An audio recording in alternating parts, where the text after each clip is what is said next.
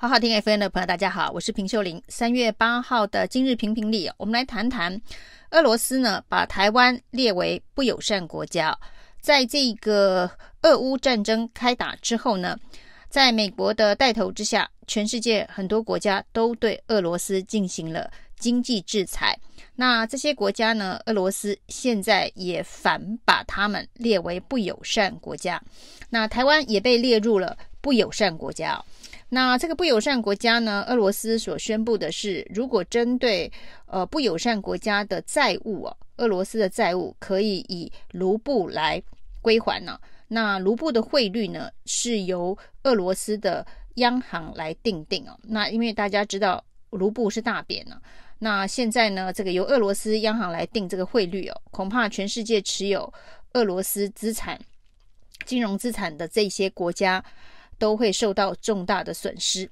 那在台湾呢，大概有一千三百八十二亿的俄罗斯债券呢。那其中呢，有一些银行已经开始在认列亏损了，基本上是完全认列亏损。那因为现在被列为不友善国家之后呢，要把这个损失减少的可能性也越来越低了。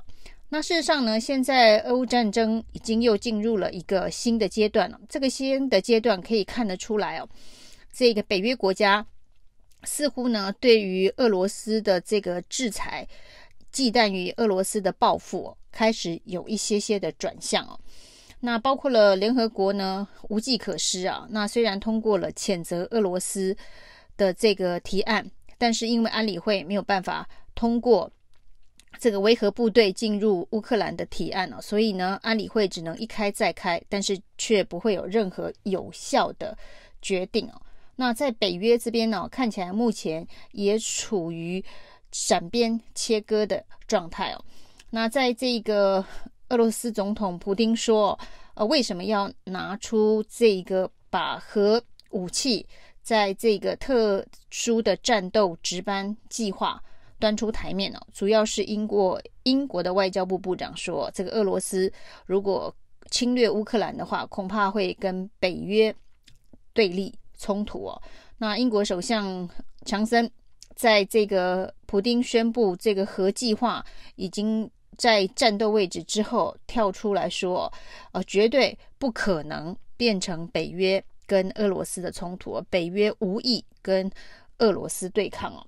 那甚至还说呢，这一个英国对于俄罗斯的人民没有敌意啊，那也认为俄罗斯是一个强大而伟大的国家。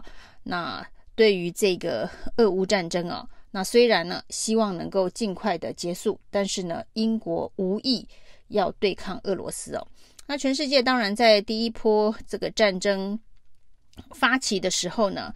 加入了各式各样的经济制裁，基本上所有的工具都拿出来了。那美国呢，现在甚至呢说可能考虑哦能源的制裁哦，包括了石油、天然气的制裁。但是对于欧洲来讲哦，这是一个非常重大的决定哦。天然气的价格现在已经涨了七十九趴哦。那对于欧洲来讲啊，对于能源跟天然气对俄罗斯的依赖，恐怕。要在这个部分呢，成为制裁项目是相当困难的。那在这个台湾也列为不友善国家，可能这个俄罗斯债券的这个投资啊，都必须要完全认列亏损一千三百八十二亿的时候呢，结果呢，这一个被罢免的激进党立委 Thank you 啊，陈柏惟说他要非常的感谢普丁啊，也把台湾列为不友善。国家啊，这代表台湾是独立的，那所以谢谢普丁支持台湾的独立。那民进党的立委王定宇也说，这个台湾的正义之举获得认证哦，也是非常的感谢普丁哦。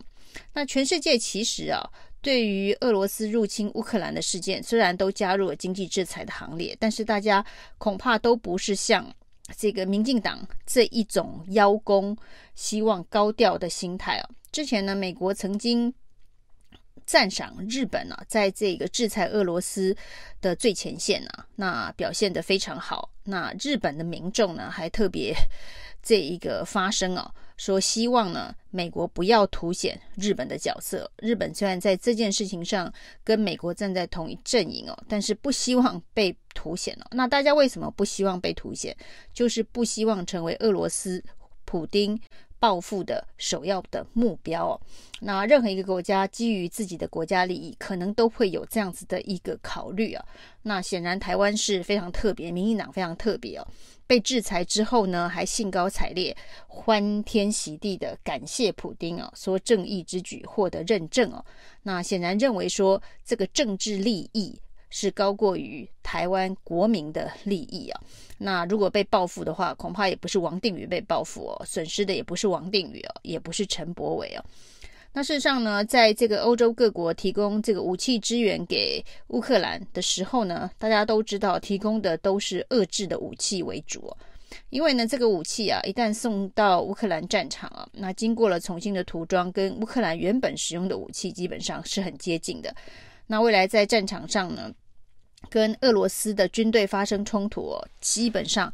比较难以辨识哦，到底是哪一个国家所送的武器啊？那很多的国家的考虑也是希望能免于被俄罗斯的报复哦，包括波兰呢。最近在普丁说，任何开放军用机场给乌克兰战机都视为跟俄罗斯宣战了，所以波兰呢也宣布说，他不会开放机场给俄罗斯的这个。乌克兰的军机使用。另外呢，本来一度曾经考虑要送战机给乌克兰的计划也要暂停啊。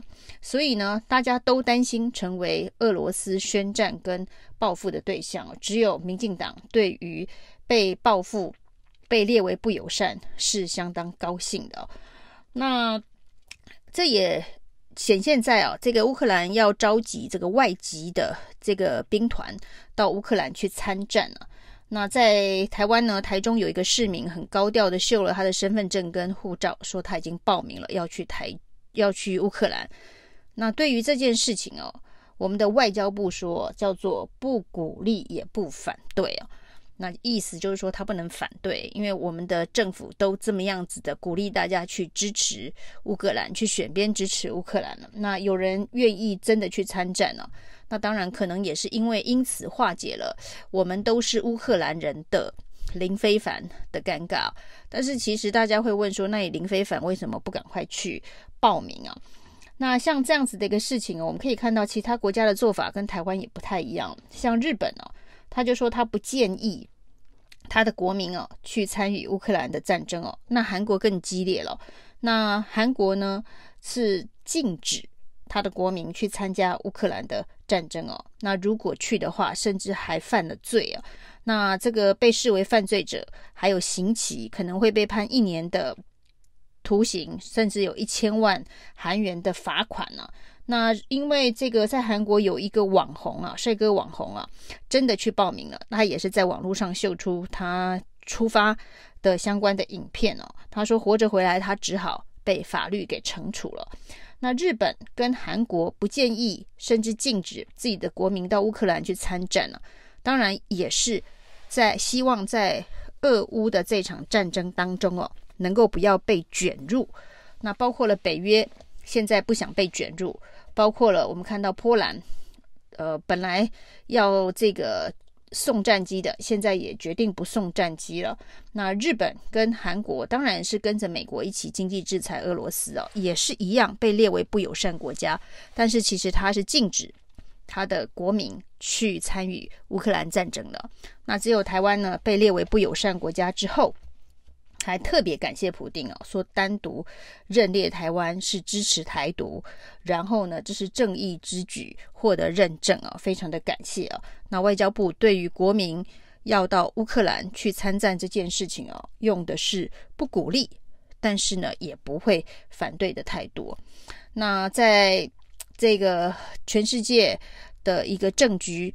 国际的局势重大变化之下，民进党政府、民进党这些政治人物所想到的还是自己的政治利益啊，而不是整个台湾人民的安全、台湾的这个国家利益，而是民进党政治利益的最大化。